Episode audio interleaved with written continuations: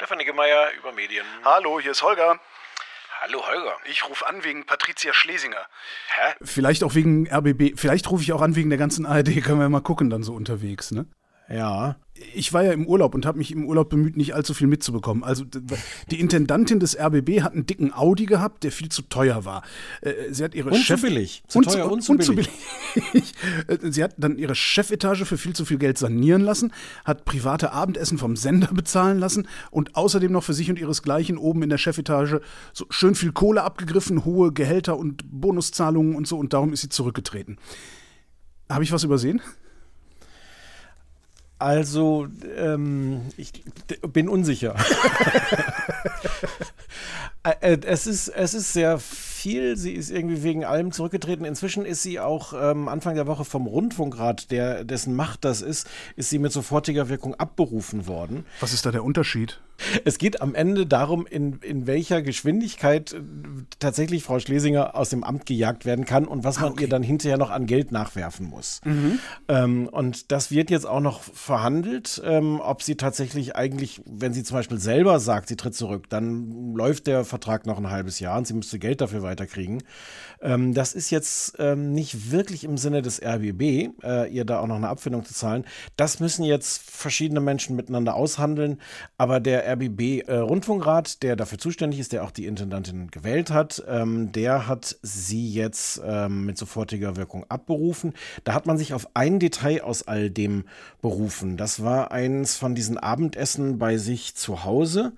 Da hatte Frau Schlesinger äh, die unter anderem die Berliner Polizeipräsidentin eingeladen und den Chef der Charité äh, und hat gesagt, das war ein dienstliches äh, Essen und hat es deswegen mit dem RBB abgerechnet.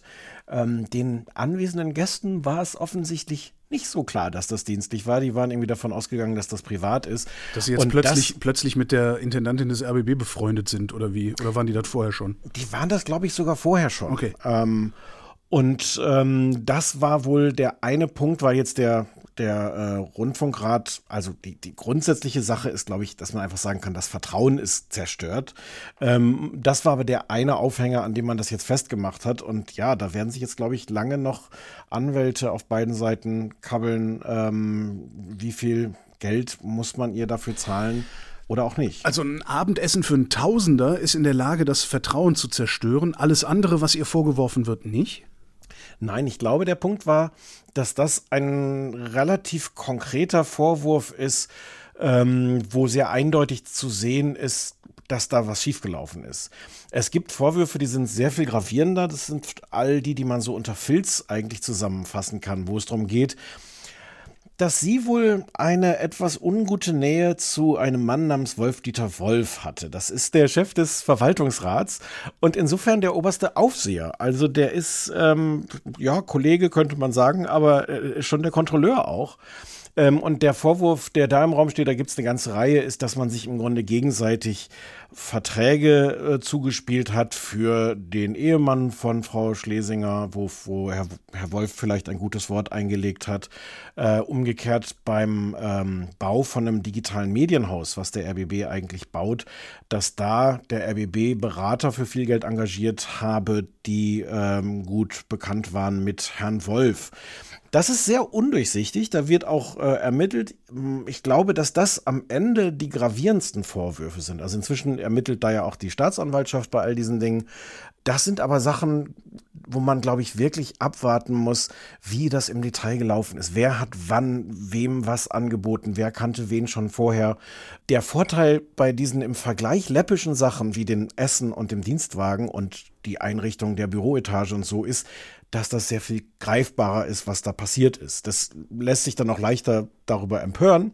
Aber es trägt natürlich auch alles zu einem Gesamtbild bei. Also äh, in, in Wahrheit geht es halt auch nicht um einzelne Verfehlungen, sondern um den Eindruck, dass da insgesamt jemand sehr selbstherrlich und, und wirklich blind für das, was man sich so als Intendantin des öffentlich-rechtlichen Rundfunks erlauben kann und sollte, agiert hat und dann ja noch ohne eine wirklich funktionierende Kontrolle aus dem eigenen Haus oder von einem Gremium wie dem Verwaltungsrat, der das teilweise an den Chef des Verwaltungsrats delegiert hat, der offensichtlich ein bisschen zu gut befreundet war mit Frau Schlesinger.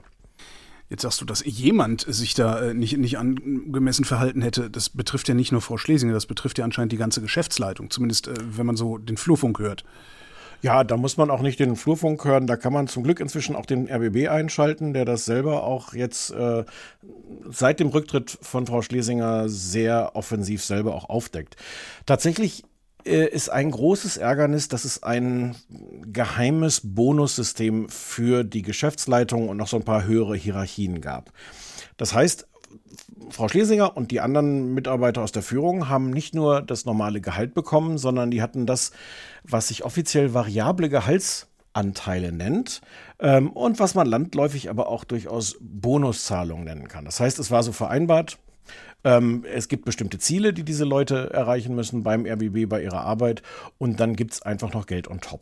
Aber das ist nicht, das ist jetzt nicht Schlesing, ein Schlesinger Problem. Also ich erinnere mich dran, ähm, hier Offenlegung, ich habe 22 Jahre im RBB gearbeitet und im Vorgänger ORB. Ich erinnere mich dran, dass unter der alten Intendantin äh, Dagmar Reim schon Unternehmensziele definiert worden sind. Mhm. Was ich damals schon irgendwie ein bisschen komisch fand, weil das ist ja keine Firma, die was herstellt und mehr Stück absetzen muss oder sowas. Es wurden halt Unternehmensziele definiert. Und immer wenn Ziele definiert sind, werden eigentlich auch Gratifikationen ähm, dazu ausgehändigt. Das heißt, das Problem ja. ist ja schon viel, viel älter. Äh, ja, das aktuelle System ist wohl tatsächlich unter Schlesinger so okay. ausgearbeitet worden. Also es gab da vorher eins, aber was jetzt gerade so ans Licht kommt, ist das, was äh, mit so einer Unternehmensberatung auch ausgearbeitet wurde. Da wurde wohl auch nochmal nachgeschärft, weil diese Unternehmensberatung gesagt hat, so, hm, damit so Bonuszahlungen wirklich eine positive Wirkung haben auf die Leistung der Menschen, die die bekommen, müssten die eigentlich auch ein bisschen höher sein. Das ist ja klar. Also den Leuten also nur so ein bisschen Geld zahlen, ja. Ähm, und das heißt, da ist dieses ganze System, das ist auch lustig kompliziert, weil ähm, es gab da ein bisschen Verwirrung, weil der RBB noch vor ein paar Tagen auch gesagt hat, don't call it Bonuszahlung, weil ähm, es hätte gar nicht nur Geld on top gegeben, sondern schlimmstenfalls hätte man halt auch Geld verloren, wenn man seine Ziele nicht erreicht. Verloren oder einfach nur nicht bekommen? Nicht, ja, also von dieser nominellen Summe des Gehalts wurden tatsächlich erstmal 8, irgendwas Prozent einbehalten und nicht sofort ausgezahlt und waren daran geknüpft, dass man diese Unternehmensziele zumindest ja, so halbwegs, viertelwegs erreicht theoretisch, sehr theoretisch hätte es die Möglichkeit gegeben, dass wenn du total verkackst, äh, du auch weniger kriegst als das, was eigentlich ausgemacht wurde. In der Praxis ist das aber offensichtlich nicht vorgekommen, sondern im Gegenteil auch in Situationen, wo der RBB wirklich nicht gut dasteht und wo man sich schon sehr bemühen muss, festzustellen, warum habt ihr jetzt wirklich diese Ziele angeblich erreicht? Trotzdem haben die in diesen obersten Etagen äh, sehr viel obendrauf gekriegt. Naja, zumal ich ja, also wenn ich weiß, dass ich 8% eventuell nicht kriege, dann verlange ich halt einfach ein 8% höheres Grundhonorar. Ähm, ja, ähm, und offensichtlich ist das auch entsprechend ich passiert. Ja, nur. ja, das ist ein Teil davon, auch was jetzt wirklich nochmal ein besonderes Ärgernis ist, finde ich. Also dieses System an sich ist ein Ärgernis. Angeblich gibt es das auch nur im RBB und nicht in den anderen Sendern. Angeblich. Wenn, ja, kann ich jetzt nicht nachprüfen, Nein. aber haben, haben die anderen Sender so gesagt. Würde ich jetzt bis zum Beweis des Gegenteils glauben, mhm. würde aber auch nicht ausschließen, dass der Beweis des Gegenteils erbracht aber, aber, nein, ehrlicherweise muss man sagen, zurzeit sagen alle, ähm, das ist ein RBB-Thema. Ja, also das, das würden die sich, also ich, ich wollte gerade sagen, das würden die sich nicht trauen, das zu behaupten, wenn es nicht so ist, aber ja, da aber auch nicht bei, so sicher. Nee, bei, das würden die sich nicht trauen. Es gab tatsächlich diese Debatte, sowohl öffentlich als auch intern, dass den RDBB-Mitarbeiterinnen und Mitarbeitern gesagt wurde, nee, nee, nee, Bonussystem ist wirklich der falsche Ausdruck dafür. Äh, weil ja halt diese, diese Anteile variabel war und man theoretisch auch hätte weniger Gehalt kriegen können. Im Niedergang haben die sich noch schön Färberei überlegt, ja? Ja. Und das ist wirklich, wirklich dumm und ärgerlich. Das, auch das ist jetzt nicht der größte Skandal, aber der zeigt so eine Uneinsichtigkeit ja. schon in dem Moment, wo die Intendantin angezählt ist oder zurückgetreten ist, selber noch zu sagen, ja, nee, nee, da wollen wir jetzt aber genau sein. Und das so ist, und, und an der Stelle halt im Grunde dann nicht genau zu sein, sondern immer noch zu verschleiern.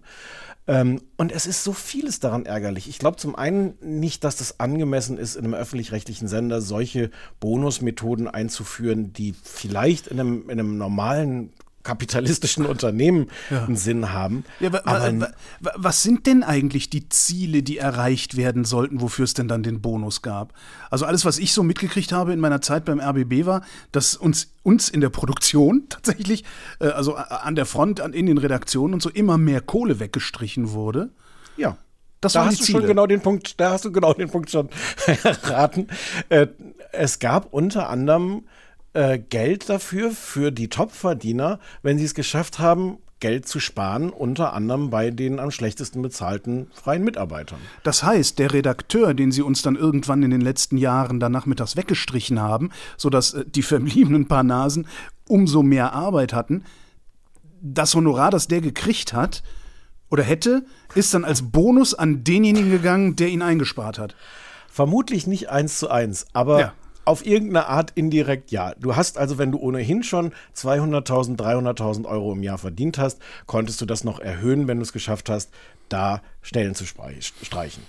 Und das ist, das ist unanständig. Das Ja. mag Sinn machen, wie gesagt, in einem kapitalistischen Unternehmen, aber der RBB ist nun wirklich ein- eine andere Art von Unternehmen, was seinen Auftrag angeht, was schon das, die Glückssituation angeht, einen festen Betrag von uns allen jeden Monat äh, aufs Bankkonto zu kriegen. Und natürlich auch in dem, was er produziert, dass du halt nicht einfach sagen kannst, wir machen jetzt diese ganze Produktion äh, stromlinienförmig und versuchen da überall zu sparen, dass es quietscht, weil du die Verantwortung hast, deinen, deinen Mitarbeiterinnen und Mitarbeitern gegenüber und natürlich der Öffentlichkeit gegenüber, dass das, was du da produzierst, gut ist und Hand und Fuß hat und das ist, wofür wir alle Rundfunkbeiträge zahlen.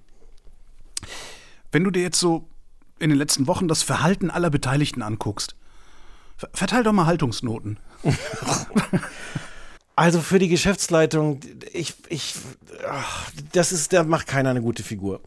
Es gibt ein paar, die sind da zumindest so ein bisschen zer- zerknirscht. So der, der Programmdirektor äh, Schulte Kellinghaus äh, sitzt sehr zerknirscht dann in so Diskussionsrunden oder Spezialrunden beim RBB und sagt auch, dass das nicht gut gelaufen ist. Aber Ähm, Bonus hat er gerne genommen, ne? Ja, Ah, äh, ja, ist aber zumindest jemand, der da jetzt sitzt und sagt, war vielleicht keine gute Idee. Ähm, insbesondere halt in Zeiten, wie du sagst, wo, wo generell gespart wird, wo man ohnehin schon auch eine Gehaltserhöhung gekriegt hat. Ähm, also da gibt es eine gewisse Zerknirschtheit. Und, und aber, aber gleichzeitig verhalten sich dann doch irgendwie alle so, als ob sie es noch nicht so richtig kapiert haben. Und es kommen halt immer noch neue Sachen raus. Also äh, heute, gut, dass wir heute miteinander Heute? telefonieren und nicht gestern zum Beispiel. Heute hat Business Insider, das ist dieses äh, Online-Magazin von Springer, die von Anfang an da die meisten Sachen äh, zutage fördern. Und Die haben doch einen Maulwurf im Sender, oder? Na, mindestens einen. Also da muss es schon jemanden sehr weit oben geben, der Zugriff auf sehr, sehr viele Dokumente hat. Ja. Ähm, die sagen selber, es ist nicht nur einer, der mit so einem Aktenkoffer mal gekommen ist, sondern es gäbe da eine ganze Menge. Aber es muss zumindest einer wirklich an all die Dokumente rankommen, an die sonst niemand rankommt, was so interne Mails und Abrechnungen und, und Belege und so angeht. Die haben jetzt heute nochmal nachgelegt äh, mit der schönen Überschrift Liebesbeziehungen an der RBB-Spitze, Komma, Manager kassieren Geld für nichts tun, neue Enthüllungen bringen Intendant Brandstätter in die Bredouille. Liebesbeziehungen. ich kann das mal versuchen zusammenzufassen. Dadurch, dass jetzt Frau Schlesinger nicht mehr Intendantin ist, ist der bislang äh, bisherige Verwaltungsdirektor Brandstätter äh, jetzt geschäftsführender Intendant geworden. Dadurch ist eine Kollegin nachgerückt, die jetzt seinen Posten hat. Ähm, die ist äh, offensichtlich verheiratet mit einer anderen Kollegin, die in dieser Geschäftsleitung drin sitzt. Also das eine ist die juristische Direktorin Susanne Lange und das andere die Personalleiterin Sylvie Deleglis. Die sind anscheinend verheiratet, haben auch gemeinsame Kinder. Ist jetzt nicht verboten, ne? Ist nicht verboten, aber wenn du so eine vier- oder fünfköpfige Geschäftsleitung hast und es da gerade so viele Vorwürfe gibt, dass da Leute womöglich zu eng miteinander sind, also es ist kein guter Look. Ja, zu sagen, von diesen fünf Leuten sind übrigens folgende miteinander verheiratet. Naja, und ähm, das ist, das ist das, was glaube ich, bin da jetzt auch kein Kenner für so Compliance-Sachen und sowas. Ich glaube, dass das nicht gegen irgendwas verstößt, solange das den Beteiligten bekannt ist. Das war wohl so. Aber das sieht halt irgendwie nicht schön aus. Das, also der, der, der erste Schritt zur Korruptionsbekämpfung ist nicht den Eindruck zu erwecken, korrupt zu sein. Exakt. Und das, daran scheitern die ja gerade. Ja. Und diese anderen Geschichten, Manager kassieren Geld fürs Nichtstun, ist soweit man da jetzt Business Insider glauben kann, ähm, ein ganzes System, wo viele Leute, die aus guten Gründen den Sender verlassen mussten, entweder den Sender selbst oder äh, die kommerzielle Tochter. Es gibt eine Tochter RBB Media, ähm, die kommerziell agiert und die man dafür gegründet hat, die aber dem RBB gehört.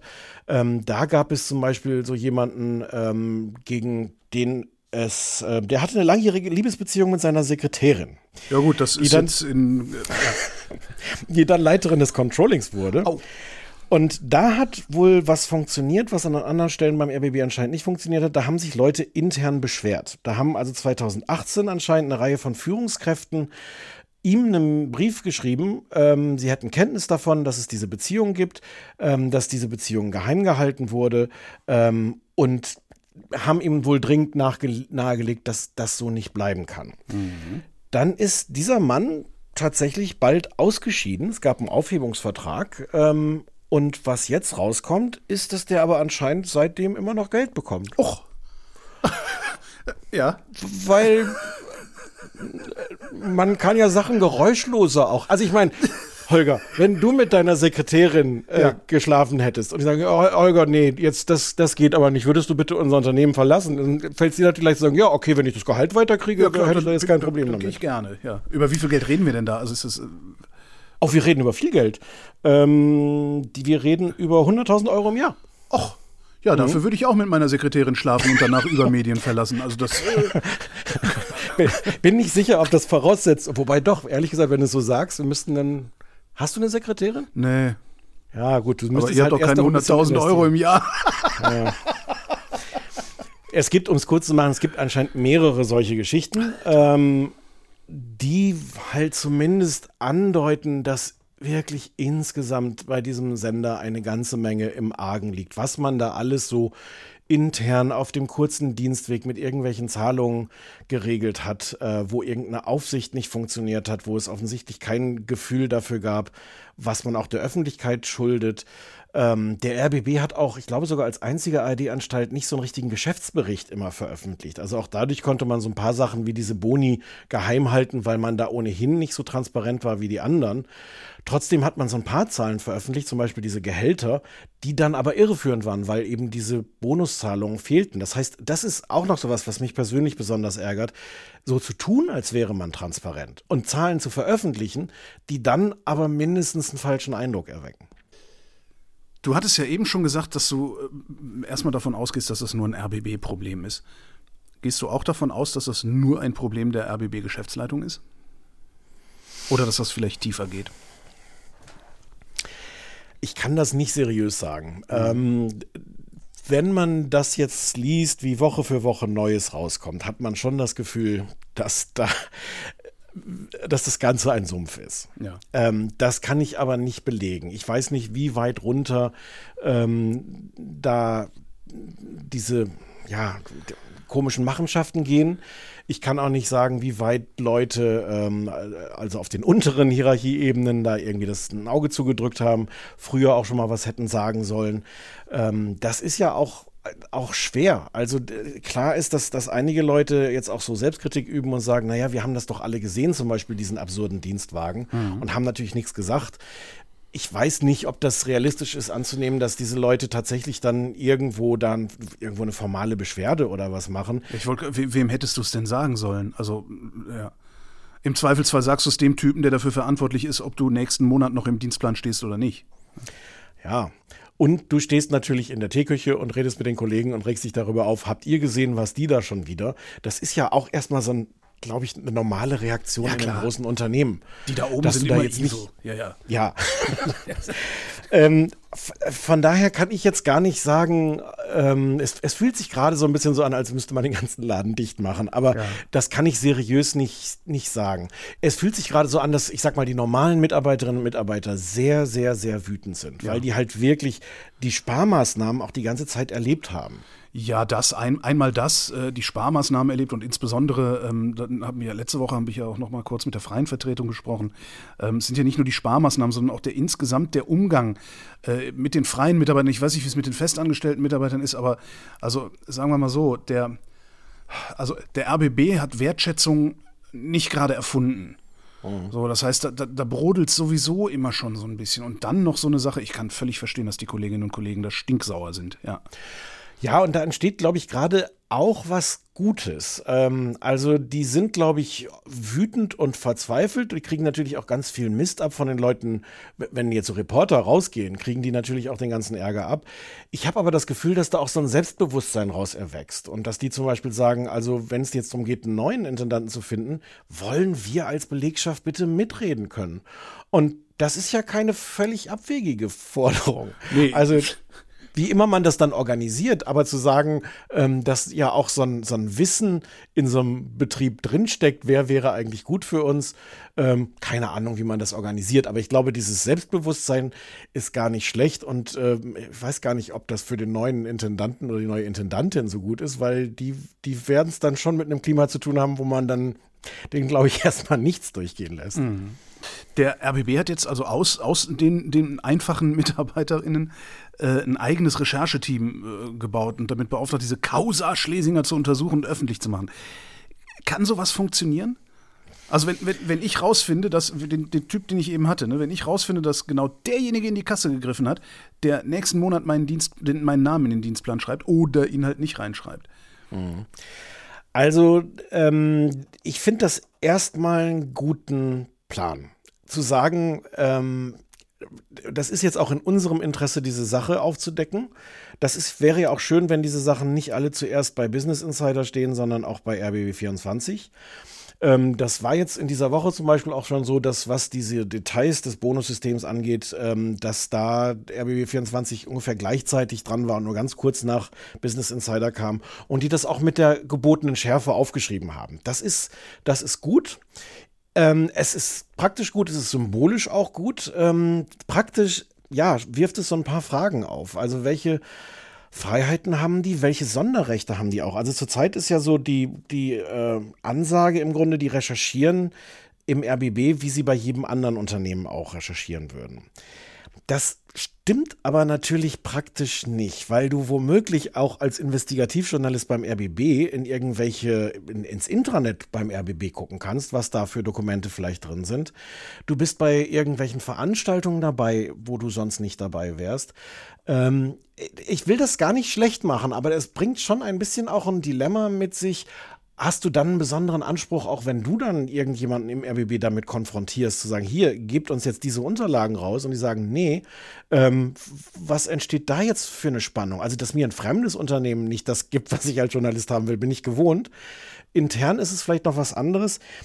Ich finde es eine total spannende Geschichte. Es gab vor ein paar Jahren bei NPR, das ist der, das amerikanische öffentlich-rechtliche Radio, da gab es einen Skandal und da hat der Medienjournalist von NPR gesagt, okay, wir müssen da selber drüber berichten. Und in dem Moment, wo er das beschlossen hat, hat er aufgehört, zum Beispiel zu internen Betriebsversammlungen hinzugehen, weil er gesagt hat, ähm, das geht nicht. Ich kann nicht als Mitarbeiter da hingehen und als quasi externer Journalist darüber schreiben. Er wäre sein eigener Whistleblower gewesen dann, ne? Genau. Und hat dann stattdessen dann nicht mehr dahin gegangen, sondern hat dann hinterher die Kollegen gefragt, was denn da passiert ist. Und das wirkt einerseits lustig absurd äh, und ist aber, glaube ich, der andere, der, also der einzige Weg, um äh, ja, seriös wirklich berichten zu können äh, und, und diese Rollen so halbwegs zu trennen. Ich weiß nicht, ob es bei dem Rechercheteam jetzt auch schon so ähnliche Konflikte gab. Ähm, das werden die irgendwie ähm, ja, rausfinden müssen, was davon geht und was nicht. Erstmal ist es, glaube ich, als, als mindestens als Symbol sehr, sehr gut zu sagen, wir wollen versuchen, auch selber als Journalisten so viel wie möglich aufzuklären und rauszufinden, was es bei unserem eigenen Laden äh, an Mist gibt. Äh, gibt es eigentlich schon Gerüchte, dass nach dem Whistleblowern gesucht wird? Aber natürlich wird nach denen gesucht. Also da gehe ich doch mal von aus. Das war das, was Frau Schlesinger ungefähr als erstes gesagt hat, als die ersten Vorwürfe kamen, ähm, dass sie äh, bei so einer internen Betriebsversammlung, ich glaube, es war eine virtuelle, aber wo sie mit vielen Leuten gesprochen hat, im Grunde gesagt hat, äh, wie kann das sein? Wie kann irgendjemand so illoyal sein, mit diesem Ding ausgerechnet zu Springer zu gehen? Ähm, das ist nicht gut angekommen, überraschenderweise. äh, da hat die Belegschaft halt auch gesagt: So, Moment mal, hier liegen jetzt so Vorwürfe auf dem Tisch und die erste Reaktion ist zu sagen: So, wer, wer, wer ist denn damit? Ihr, das hättet ihr doch mit mir besprechen können Ja, das ist ja oft dann erwiesenermaßen doch nicht so, dass wenn es so Missstände im eigenen Haus gibt, dass man das eigene Haus, dass man die Chefin sagt, hier, Frau Schlesinger, können wir da mal drüber reden. Aber, aber ich gehe fest davon aus, dass natürlich danach gesucht wird. Und es ist wirklich verblüffend, was ich vorhin auch schon gesagt habe, wie viele Dokumente da offensichtlich jemand hat.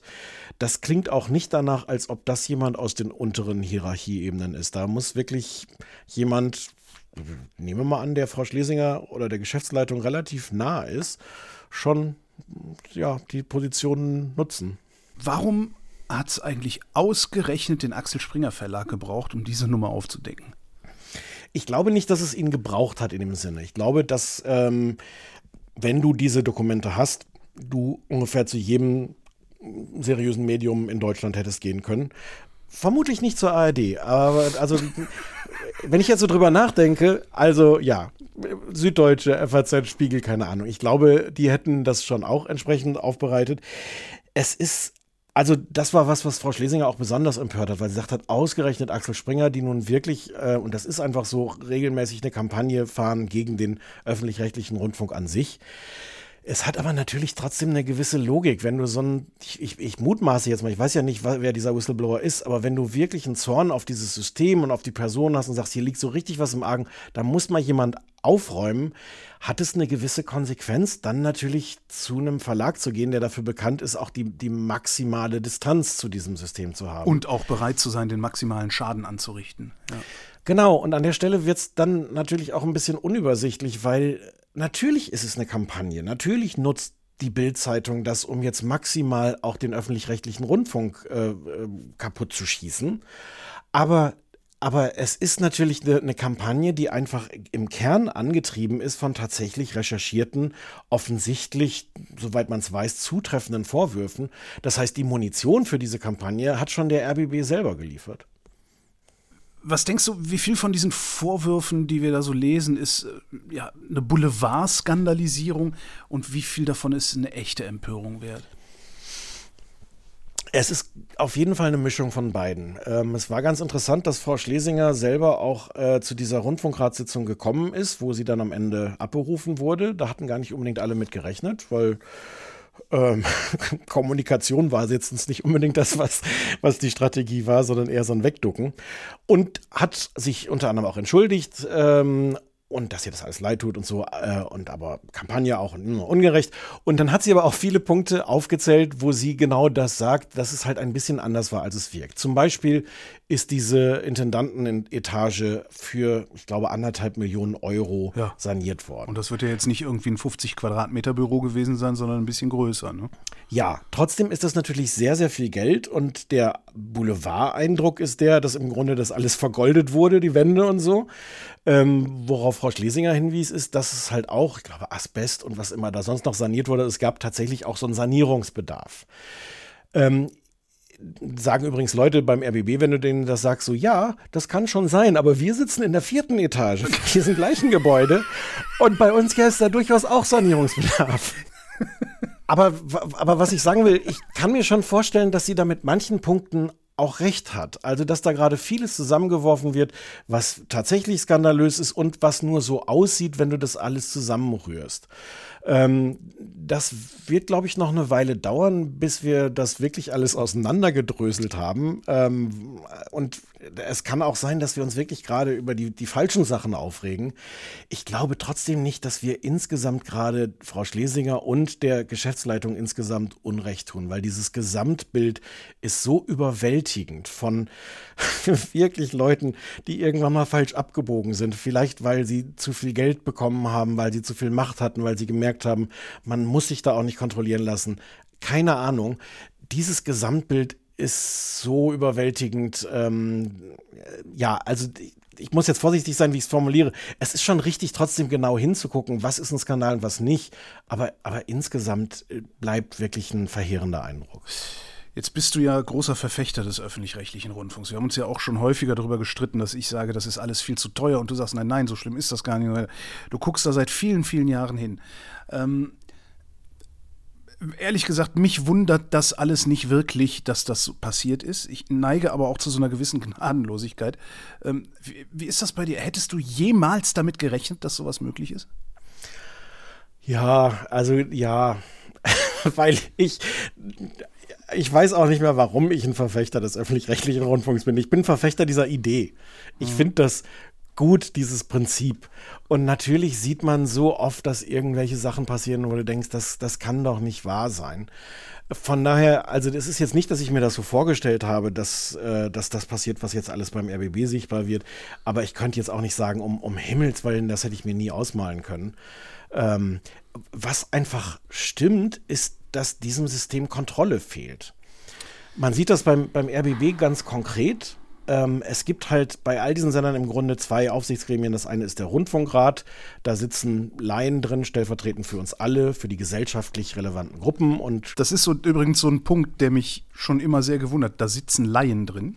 Da mhm. sitzen Leute wie ich, die auf einmal beurteilen sollen, ob eine Person, die sich als Reporter, als Journalistin profiliert hat, ob diese Person auch in der Lage ist, einen ja, fast schon Konzern mit mehreren tausend Mitarbeitern zu leiten. Mhm. Da fängt doch der Fehler schon an.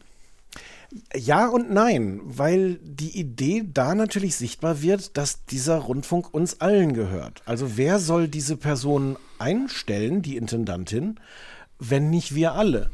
Trotzdem hast du natürlich völlig recht. Also das ist jetzt nur halb ein Widerspruch zu dem, was du sagst, weil natürlich wäre es schön, wenn Leute da irgendwie eine, eine Kompetenz mitbrächten.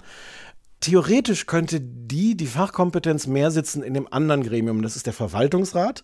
Der guckt sich halt Personalfragen jetzt jenseits der Intendantin an, ähm, Finanzen, halt, ja, wie der Name schon sagt, Verwaltung. Ähm, die arbeiten aber überwiegend auch äh, ehrenamtlich, die kriegen halt so eine Aufwandsentschädigung. Beim RBB haben die wohl gesagt, ach, es ist so viel Arbeit, komm, wir delegieren das mal. Und hier unser Chef, der Wolf-Dieter Wolf, der scheint sich echt auszukennen. Also wir lassen den das mal machen und müssen da gar nicht unbedingt nochmal drauf gucken. Das war, wie man weiß, nicht so eine gute Idee. Mhm. Ähm, und das ist aber natürlich bei den anderen ARD-Anstalten auch ähnlich. Also, dass es auch da davon abhängt, hast du da Leute, die sich auskennen, die auch einen Elan mitbringen und sagen, ähm, nee, äh, Entschuldigung, das hier möchte ich mir jetzt nochmal genauer angucken. Bitte erklären Sie uns das mal, was steht wirklich in diesem Vertrag drin. Das ist natürlich so ein bisschen auch, musst du eine persönliche Motivation mitbringen und es ist auch so eine Frage von Haltung, weil du manchmal auch merkst, dass sich diese Leute gar nicht so sehr verstehen als Kontrolleure des, des Intendanten oder der Geschäftsleitung, sondern so, so ein Wir-Gefühl haben. Wir, wir der Sender. Und ähm, das ist schwierig und das muss sich ändern. Also das ist, glaube ich, eine äh, Konsequenz, die ganz deutlich ist, dass diese Aufsicht so nicht mehr funktionieren kann. Und entweder müssen diese Gremien intern besser ausgestattet werden. Es gibt also Gremienbüros bei den meisten Sendern, die denen zuarbeiten. Entweder muss man die vernünftig ausstatten. Das ist das, was die ARD gerade selber vorgeschlagen hat. Oder man muss sogar gucken, muss das nicht eigentlich eine externe Kontrolle sein, dass die gar nicht angesiedelt sind, diese Gremienbüros zum Beispiel im Sender, sondern dass man eine Art Aufsichtsbehörde hat, die ausgestattet ist mit Fachkompetenz und mit entsprechend Geld im ja, Zweifelsfall. Also wie, die, wie die KEF, ne? Dass, dass da irgendwie was draußen sitzt, was aber letztendlich überall reingucken kann. Genau. Ähm, auch das ist so ein bisschen schwierig zu organisieren, weil die Idee von öffentlich-rechtlichen Rundfunk da ja auch nicht ist, dass du plötzlich so eine Art äh, Polizei äh, installierst, ja, die, die, ja. äh, also so eine staatliche Behörde, die dann den Rundfunk kontrolliert. Da soll ja maximaler Abstand sein zwischen ähm, der Regierung und dem Programm und dem Sender. Das ist, ja gut, aber man könnte der, der bayerische Rundfunk den norddeutschen Rundfunk kontrollieren und sowas. ja, ich, ich weiß nicht, ob das die Idee ist.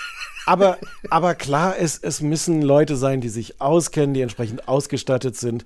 Vielleicht muss man sich auch überlegen, ein Problem ist halt, dass Rundfunk in Deutschland Länd Ländersache ist. Das heißt, all diese Dinge funktionieren immer auf, auf Länderebene und ähm, der, das ist gar nicht so einfach, das zu konstruieren, dass man zum Beispiel eine Bundesaufsicht hätte, wo man sagt, wie in Großbritannien gibt es das, da heißt es Ofcom, das ist so die Aufsichtsbehörde für den Rundfunk. Mhm. Das ist in Deutschland nicht so einfach, aber vielleicht müsste man sich da auch hinsetzen. Es gibt bestimmte Arten, wie man das mit einem Staatsvertrag organisiert, dass alle Länder sich zusammentun und sagen, das ist jetzt unsere Behörde. Dafür müssen sich aber auch wieder alle Bundesländer einig sein. So, und jetzt gucken wir nochmal in die Glaskugel. Ähm, zwei Begriffe habe ich so mitgenommen aus meiner Zeit im öffentlich-rechtlichen Rundfunk. Äh, das eine ist Besitzstandswahrung und das andere ist Beharrungskraft. Mhm. Glaubst du, es wird sich tatsächlich was ändern? Oder ist das jetzt so ein, weißt du, es, es fühlt sich gerade mhm. total geil an. Die, die Kolleginnen und Kollegen im RBB reißen das Maul auf, die decken auf, die machen, die, die, die organisieren sich, die, die schreiben Briefe an die Geschäftsleitung, dass die Geschäftsleitung zurücktreten soll und so. Das, toll, ganz tolle Sache. Aber wie schätzt du das ein, dass das nicht vielleicht dann doch irgendwann wieder in den üblichen Honig läuft und in die üblichen Bahnen zurückläuft? Ja, das ist dieses lustige, dieser lustige Widerspruch. Einerseits habe ich auch immer das Gefühl in solchen Situationen wie jetzt, oh Gott, jetzt wird der öffentlich-rechtliche Rundfunk kaputtgeschossen. Da versuchen jetzt Leute, den nicht zu reformieren, sondern viele haben halt auch ein Interesse daran, den möglichst klein zu machen. Wenn man ehrlich ist, ist das, was du sagst, ja, Besitzstandwahrung, Beharrungskräfte, das ist schon sehr, sehr groß. Es ist auch im System angelegt letztlich, ne? Ja, und teilweise halt auch in diesem föderalen System angelegt. Mhm. Also auch da, wie oft du da Einstimmigkeit eigentlich haben musst. Ähm, also uns droht jetzt nicht, man kann es jetzt so rum, so rum formulieren, also äh, ob, ob, es uns droht oder ob es eine Chance wäre. Ich glaube nicht, um es neutral zu formulieren, ich glaube nicht, dass hier passieren kann, was in Frankreich und in Großbritannien gerade passiert, dass wirklich äh, im Grunde mit so, einem, so staatsstreichartig die Rundfunkbeiträge abgeschafft werden, die BBC zurechtgestutzt wird, die gar nicht mehr so richtig wissen, wovon sie in Zukunft leben sollen. Das wird hier nicht passieren. Äh, das finde ich ganz gut, dass das nicht passiert. Und trotzdem weiß ich auch nicht, was jetzt wirklich äh, konkret passieren wird, um die notwendigen Reformen jetzt zu erreichen. Es kann nicht so bleiben, wie es ist. Es kann, was die Aufsicht angeht, nicht so bleiben. Es kann auch dieses Selbstverständnis nicht so bleiben. Also von, von Intendanten, die denken, ja, 400.000 Euro, das steht mir ja irgendwo auch zu. Ähm, ja, wenn du nicht so viel zahlst, dann kriegst du auch nicht die Besten der Besten der Besten, Sir. Ja, das ist theoretisch sogar ein richtiger Gedanke. Praktisch scheint uns das bislang auch nicht gelungen zu sein, die zu kriegen. Also leider weiß ich nicht. Es gibt jetzt gerade viele interessante Vorschläge, was man ändern kann und so. Ich weiß aber auch nicht so richtig, wer die jetzt anstößt. Ich glaube, bei so einem Sender wie dem RBB wird sich jetzt was verändern, weil einfach da der Zorn so groß ist. Ob das dann ausstrahlt ähm, in die Zukunft, auch in andere Sender, ich weiß es nicht, aber, aber der Druck ist gerade auf jeden Fall größer, als er lange, lange Zeit war. Und es ist halt ein selbstgemachter Druck. Also das muss man auch nochmal sagen. Natürlich gibt es eine Kampagne da gegen den öffentlich-rechtlichen Rundfunk, aber die Munition, die die dafür bekommen haben, kommt wirklich vom öffentlich-rechtlichen Rundfunk selber jetzt. Und entsprechend ähm, wird das, glaube ich, auch nicht so schnell vorbeigehen. Stefan Niggemeier, vielen Dank. Sehr gern. Und das war Holger ruft an für diese Woche. Nächste Woche reden wir wieder über Medien. Und bis dahin gibt es über Medien zu lesen auf übermedien.de.